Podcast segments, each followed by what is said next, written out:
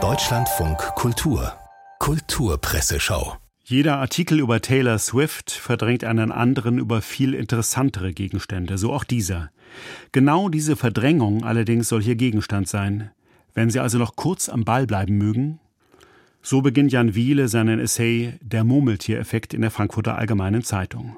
Es geht natürlich um den größten lebenden Popstar, dessen Wirtschaftskraft die der meisten US-Bundesstaaten übersteigt und der angeblich die nächste Wahl drehen könnte.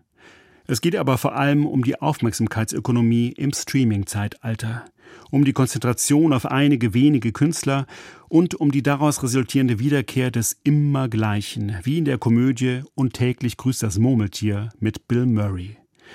Eines vielleicht nicht mehr so fernen Tages werden sie aufwachen, schreibt Wiele, aber was sie weckt, wird nicht der Ohrwurm I Got You Babe sein, sondern eine undefinierbare Klangmasse, die kaum noch an Musik erinnert. Benommen werden sie daraus auftauchen mit Erinnerungen an einen Rhythmus ohne Melodie, aber einen Namen werden sie im Munde führen, noch vor der ersten Tasse Kaffee, reflexhaft stammelnd, erschöpft. Taylor Swift. Bis es aber soweit ist, gibt es zum Glück noch ein paar andere Namen, die man stammeln könnte. Zum Beispiel jenen des irischen Schauspielers Killian Murphy.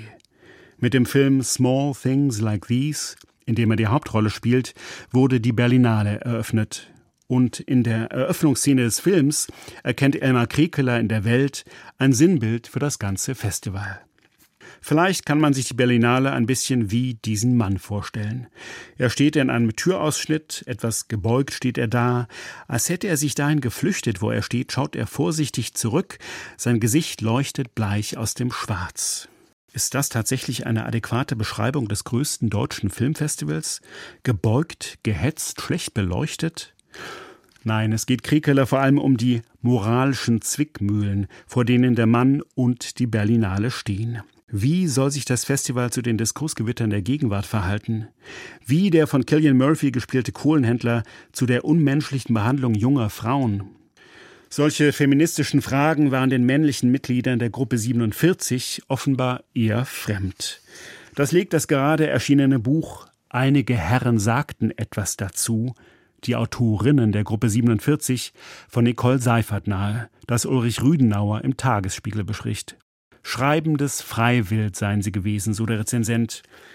Die dichtenden Damen waren nicht zuletzt als Tanzpartnerinnen, potenzielle Geliebte und ihres adretten Aussehens wegen eingeladen. Dezidierte Geschlechterzuschreibungen und eine traditionelle Ablehnung weiblichen Schreibens trafen bei vielen Herren der Gruppe 47 zielsicher zusammen. Und wenn Texte doch Gefallen fanden, dann tauchte am nächsten Tag garantiert ein männliches Genie auf, das den Preis, die Schlagzeilen und den Nachruhm einheimste. Kein Genie, aber doch immerhin ein gütiger Handwerker sei der amerikanische Autor Richard Ford, schreibt Nils Minkmar in der Süddeutschen Zeitung. Anlass ist der 80. Geburtstag des Autors. Ford sei als völliger Außenseiter in den Literaturbetrieb gekommen und er habe das nie vergessen. Minkmar als ein Kollege Colson Whitehead einmal ein Buch von ihm sehr ironisch verrissen hat, hat Ford ihn auf einem Empfang angespuckt.